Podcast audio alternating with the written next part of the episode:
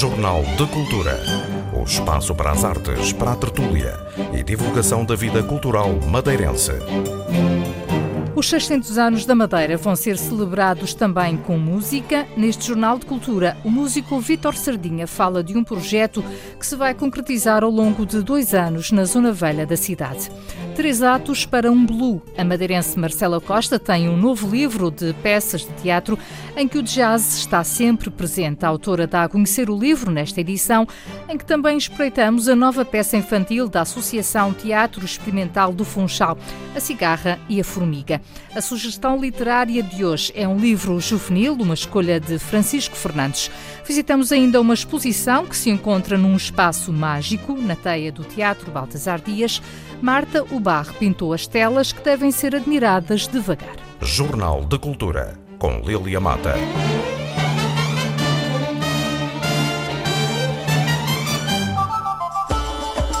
A música também vai celebrar os 600 anos da Madeira. O projeto é do músico Vítor Sardinha e vai decorrer ao longo dos anos de 2018 e de 2019, numa parceria com o Balcão Cristal, espaço do grupo Feiticeiro do Norte, na Zona Velha da cidade. Segundo Vítor Sardinha, o projeto envolve concertos, saraus de poesia e conferências, sempre num ambiente intimista. Todos os géneros musicais são bem-vindos. Em 2018, o grande objetivo é iniciar os 600 anos também na música. E aí são os serões de Santa Maria, os serões de Santa Maria que serão realizados no balcão de cristal, na zona velha da, da cidade, uh, acontecendo lá concertos, saraus de poesia e de música, serões musicais, conferências. Portanto, esse será o grande objetivo para 2018 e 2019 vários músicos, vários projetos em duo ou triplo, o Balcão de Cristal é uma sala pequenina, leva 30 e poucas pessoas, portanto é um momento aconchegante, eh, os serões vão começar às 10 da noite ou 10 e meia, a zona é uma zona especial, é a primeira, é a primeira parte da cidade do Funchal, é, é Santa Maria do Calhau, e, e, portanto, vamos reviver vários estilos de música. As noites da Madeira e também se pode ter rock e também se pode ter jazz. O, o, portanto, a questão é celebrar a música e celebrar em simultâneo os 600 anos. Um projeto do músico e professor do Conservatório Vítor Sardinha. Vítor Sardinha é um dos fundadores do Grupo Médio Atlântico, nascido em 2013. Este ano, o grupo tem-se dedicado a comemorar os 90 anos do nascimento do compositor brasileiro António Carlos Jobim. As comemorações culminam no próximo dia 23 com um espetáculo no Teatro Baltasar Dias. Vamos fazer uma homenagem dos 90 anos do nascimento do grande compositor e inventor da bossa nova. O Tom Jobim tem mais de 300 músicas registradas em seu nome, o que foi difícil selecionarmos 20 para um espetáculo de uma hora e meia. Selecionámos as, as, as mais divulgadas e talvez algumas uh, menos conhecidas do, do grande público, mas de uma, de uma riqueza a nível de repertório e de, de, composição e mesmo de letra. Temos também como convidada uh, especial a Paula Erra, que vai declamar também uh, poemas de, de, canções do António Carlos Jobim, e mais uma convidada musical que vai integrar o conjunto depois, que é a Vânia Fernandes. Portanto, o, o grupo uh, constituiu o seu repertório e desenhou a homenagem à volta de uma voz especial, que é do Luís Souza. O Luís Souza tem um, um timbre de voz que é muito próximo do Carlos Jobim, do António Carlos Jobim, e portanto foi possível construir o repertório e, e, portanto é isso que nós, que nós vamos fazer e, e, apresentar. Um espetáculo marcado para as 21 horas do próximo dia 23 no Baltasar Dias. As entradas custam 5 euros. Jornal de Cultura.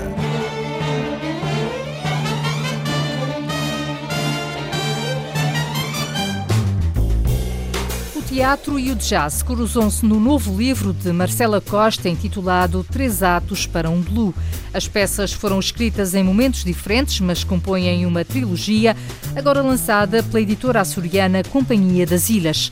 Cada texto dramático tem o título de uma música, como explica a autora. São três peças, é uma trilogia. São três peças que escrevi eh, durante vários anos, portanto, entre é uma trilogia, mas entre, entre por exemplo, a segunda e a terceira, eu escrevi outras coisas. Mas a, a trilogia manteve-se sempre na minha mente e é uma trilogia do jazz. Cada peça tem a ver com uma música, um standard de, de jazz conhecido. Uh, e a letra, a própria musicalidade, é, é, algo que está dentro da peça e que faz andar a ação. Não é propriamente a, a, música, mas também a letra e tudo aquilo que ela evoca, a evocação, digamos. Uh, a serem representadas num palco, serão Sim. sempre peças acompanhadas de música? Sempre, sempre. Aliás, quando elas foram representadas, porque já foram todas representadas, uh, o Stormy Weather, o Summertime e o September Song, são três, três músicas que eu, que eu gosto muito, mas todas as três foram acompanhadas de música. Aliás, música ao vivo. No caso do Stormy Weather, no caso do Summertime, no caso do September Song, não, mas quem fez os arranjos foi a, a, a encenação foi no Teatro dos Aloés, pelo Jorge Silva, e quem fez a, a, a banda sonora da, da, peça, digamos assim, foi o Felipe Melo, a partir do September Song do Kurt Weill foi uma, uma grande encenação. Não é muito habitual um, ver livros uh, para o teatro. Normalmente é necessário fazer adaptações de, de, de, contos, de coisas que já existem. Qual é a técnica? Uh, é, é, muito diferente escrever já diretamente uma peça de teatro? Uh, eu, por acaso, em termos de publicação, eu tenho uma teoria que eu não sei se está certa. Eu só publico aquilo que já foi colocado à prova. Ou seja, colocar à prova uma peça é colocá-la em cena. Até houve uma peça desse, desse livro, a segunda, Summertime, ela foi reescrita depois de ser colocada em cena porque eu reparei que tinha ali coisas que não, que não estavam bem. E então eu acabei por reescrever, não toda, obviamente, mas até podia ser toda, mas uh, reescrevi o fim, o final teve que ser reescrito porque eu achei que aquele final não estava bem. E, a técnica, a técnica não tem nada a ver com quem escreve para romance ou novela. Uh, a, a, técnica é, como. Eu, eu, eu, faço muito o paralelismo com a carpintaria. Quando estamos a fazer uma mesa, um armário, uh, as portas têm que fechar, uh, as, as, as, as, pernas da mesa têm que estar todas niveladas. Se há um desnivelamento, temos que, temos que consertar. A certa altura nivelamos as pernas, mas o tampo não está bom. Depois temos que desmanchar a mesa toda mesmo. E, a, e, a, e o teatro para mim é isso, como como eu trabalho numa vertente mesmo dramática, no sentido em que as peças encaixam todas umas nas outras, de forma a formar um mecanismo que funciona, para também chamar a atenção do espectador. Uh, se há uma, um grãozinho do mecanismo, eu tenho que muitas vezes voltar atrás. Tanto que o September Song, por exemplo, teve uma versão, duas, três versões. E houve uma cena só que teve dez versões diferentes até eu acertar com aquela cena. Eh, tudo depende. O processo criativo para cada uma é diferente, mas o princípio é sempre igual. As coisas têm que bater de modo a que o espectador não olhe para o relógio, que é o grande pesadelo do autor e o grande pesadelo do, do, de quem faz teatro é realmente ver um espectador olhar para o relógio. Aliás, um não, mas vários. Este é, é um processo que deve ser muito visual. É. A pessoa tem que estar praticamente sempre a imaginar a cena, o que é que está a acontecer eh, e, num palco. E o melhor de tudo é nós estarmos a imaginar uma coisa e depois o encenador dar a sua visão e, e, nós, nós ficarmos maravilhados. E foi por causa dessa sensação, de ter essa sensação, que eu insisto em escrever para teatro, porque eu gosto da sensação de, de escrever e depois de repente ver os atores encarnarem aquelas personagens que eram bidimensionais e de repente ganham cor, ganham vida, ganham movimento, os próprios atores constroem os personagens à sua maneira e todo esse processo criativo que não termina com a escrita do, do, da peça, todo esse processo que desencadeia, para mim, é muito gratificante. E depois também há outro lado, eh, pode haver, a peça pode ser representada inúmeras vezes e sempre com sempre encenações e, e, interpretações diferentes e atores diferentes. Sim, é. sim, sim, sim, a ideia é essa, aliás. Embora eu seja um bocadinho diretiva, tenho umas didascálias muito, muito, muito diretivas, vai para a esquerda, vai para a direita, mas aí está, o ensinador depois pode coloca as coisas como. Agora, o texto, convém que a integridade do texto seja mantida, porque senão não faz sentido também, também escrever, não é? Uh, há pessoas que escrevem e a partir daí fazem um trabalho criativo por cima dessa matriz e que dá um espetáculo uh, diferente. No, no, meu caso, uh, como estas peças são, são no fundo vivências muito específicas, a primeira é sobre uma, uma jovem que numa noite de chuva vai para um clube de jazz onde esteve com o namorado para ouvir o Stormy Weather, a música uh, que foi através da música que ela se apaixonou e ela quer outra vez ouvir a música para ver se, se, se de facto quer ficar com essa pessoa. A segunda é sobre uma ex-cantora de jazz que está a servir às mesas num hotel decadente com o marido que é um pianista medíocre e o passado vai depois ao encontro dela. É, é uma peça um bocado mais dramática, mais a, eu costumo dizer que é, que é a minha vertente Nelson Rodrigues, que foi ao, ao de cima nessa peça. A última já é mais uma comédia, porque é sobre um ex-super-herói, outra vez o ex, o ex-super-herói, que deixa de ser herói exatamente porque não conseguiu salvar toda a gente do ataque terrorista. Então, pendura o fato e torna-se hum, empregado da construção civil, trolha, portanto. Marcela Costa já escreveu e publicou 12 peças de teatro, apenas uma não foi ainda levada ao palco. Eu estou desejosa, desejosa que alguém pegue nessa peça e leve à cena. É, é, um, é, um, é sobre um museólogo que tem uma exposição para, para mostrar. As pessoas estão todas à espera no outro lado da porta e ele não tem nada para mostrar. A exposição está vazia mas no fim ele tem a exposição. Eu gosto de pôr as minhas personagens em situações limites. A peça que falta levar ao palco. Escrever para teatro é uma paixão de Marcela Costa, membro da equipa do Serviço Educativo do Arquivo e Biblioteca Pública e também formadora na área da escrita criativa. O livro Três Atos para um Blue é apresentado amanhã às 16h30 na FNAC. Jornal de Cultura.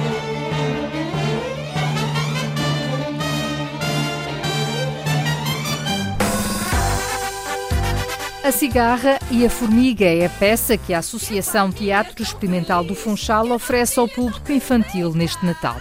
Baseada na conhecida fábula de La Fontaine, a peça surge com uma reviravolta. Eduardo Luiz, o encenador, considera que a história original é demasiado radical.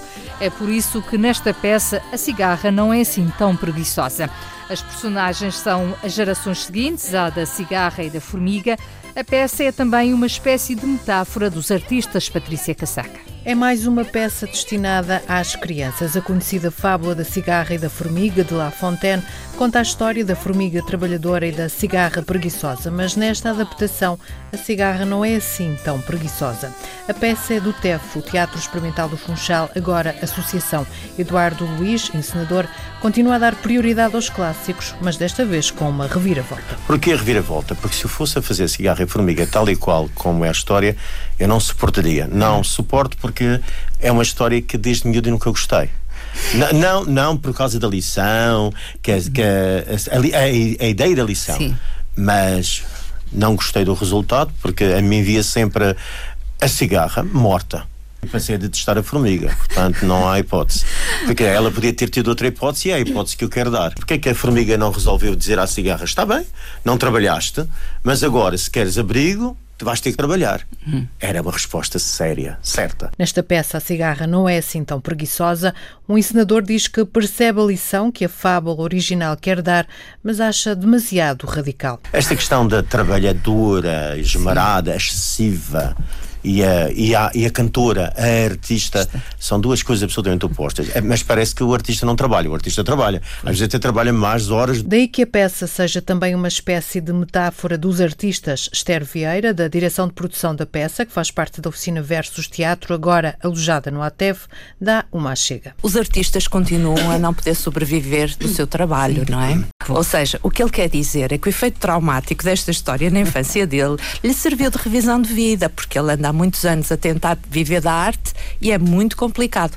Ou seja, nós continuamos com as formigas que colaboram e têm um trabalho produtivo e cujo Sim. produto é visível, e depois tem os artistas que fazem umas coisas que ora se vêem, ora não se vêem, ora se entendem, ora não se entendem, e portanto trabalhar da arte obriga sempre ou quase sempre, a que as pessoas tenham que ter um segundo trabalhinho Sim. para poderem sobreviver. É esta a lição da história da cigarra e da formiga. A peça A Cigarra e a Formiga fala também de amor, como sublinha Eduardo Luiz. O amor é que resolve, ou as coisas boas, ou a bondade, ou a tolerância são coisas que mudam o mundo. E há muita intolerância, há muita falta de bondade, e há muita falta de amor. A cigarra e a formiga, mas com uma reviravolta, uma história que começa nas gerações mais novas, que tenta mostrar que são os preconceitos e os conceitos que fazem a cigarra e a formiga estarem sempre em conflito. Uma peça que é também uma história de amor. A nova peça da ATEF tem estreia marcada para hoje no Cine Teatro de Santo António e ficará em cena até 27 de janeiro de 2018. Jornal de Cultura.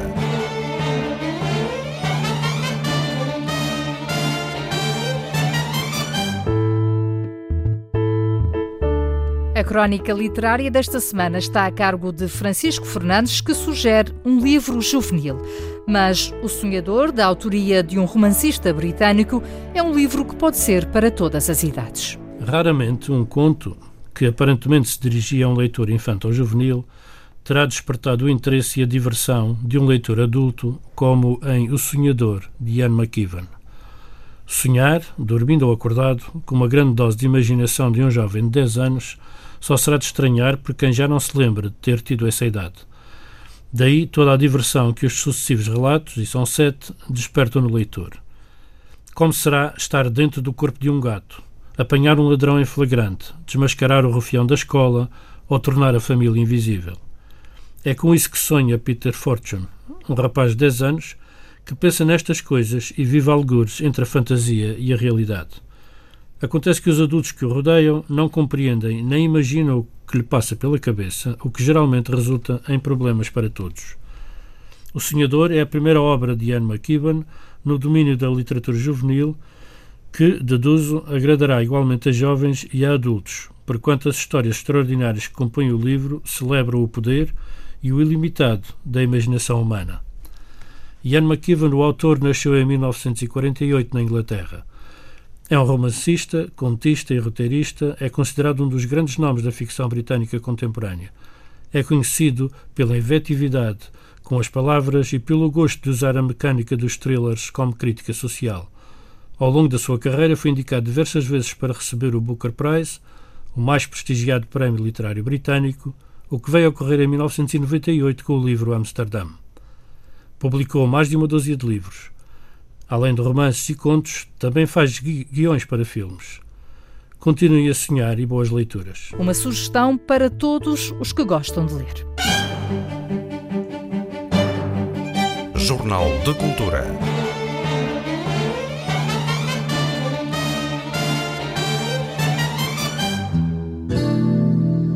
Um caso de estudo, um património único, é assim que o diretor do Museu Nacional de Arte Antiga se refere às peças de arte flamenga que a região mostra em Lisboa, naquela que é a primeira iniciativa integrada nas comemorações dos 600 anos da Madeira.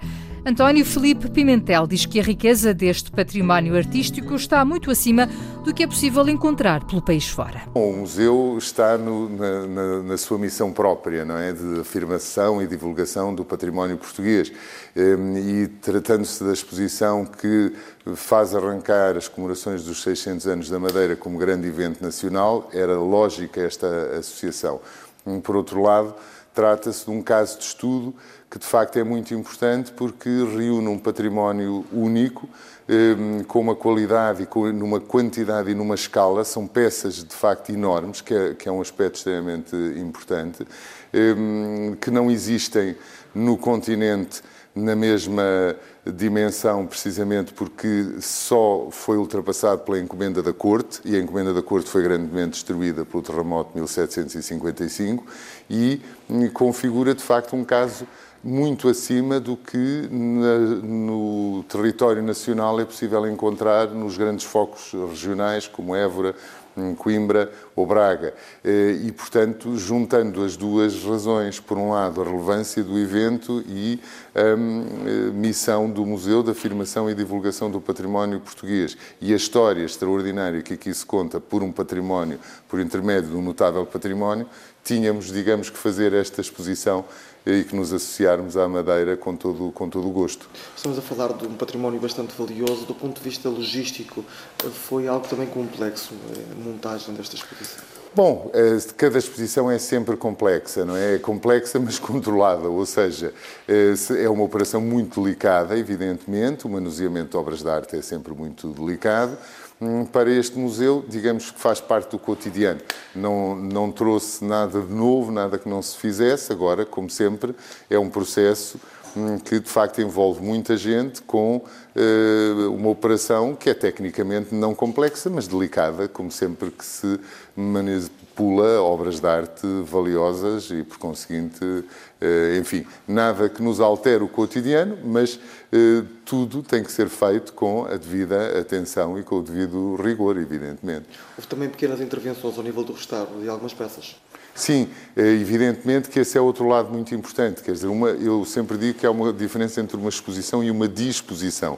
Uma exposição produz novo conhecimento, nova investigação científica, tem o catálogo eh, que recolhe eh, tudo isso e promove, evidentemente, sempre a reabilitação do património, que é também uma forma não só de conservação, como de promover o conhecimento científico a partir dele. E, por conseguinte, há sempre também, esse é outro dos aspectos importantes deste museu, um contributo para a valorização do património nacional, porque todas as obras hum, que vêm têm que estar expostas em condições, obviamente, de eh, qualidade total, de estarem eh, próprias a serem, enfim, vistas no, na, nas suas melhores condições e, por conseguinte, também aqui houve, como quase sempre acontece, a não ser quando são obras internacionais, eh, intervenções de conservação e restauro associadas, o que é excelente. Tudo isto fica perpetuado através de catálogo? Sempre, claro, evidentemente, o catálogo não existe uma exposição sem o seu catálogo científico. Aliás, neste caso, também, como, como é prática do museu,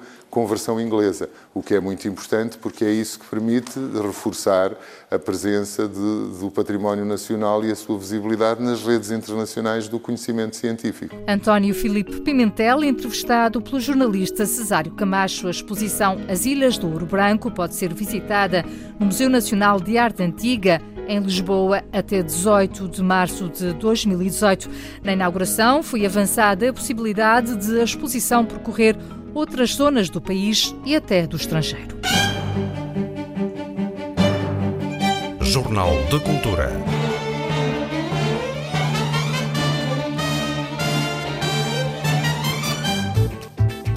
É um lugar mágico, aquele onde se encontra patente ao público uma exposição de Marta Ubar intitulada Devagar. A sala de pintura do Teatro Baltasar Dias, localizada na teia do teatro, é um lugar onde apetece estar demoradamente. É assim que deve ser admirada a exposição, cujas obras foram feitas de propósito para mostrar na Madeira. Imagino que o, uh, o devagar é mais a questão de da maneira como, como estar, como nos relacionarmos com, com eles com eles ou com tudo, eventualmente. É, é só mais uma, um statement, uma maneira de, de estar.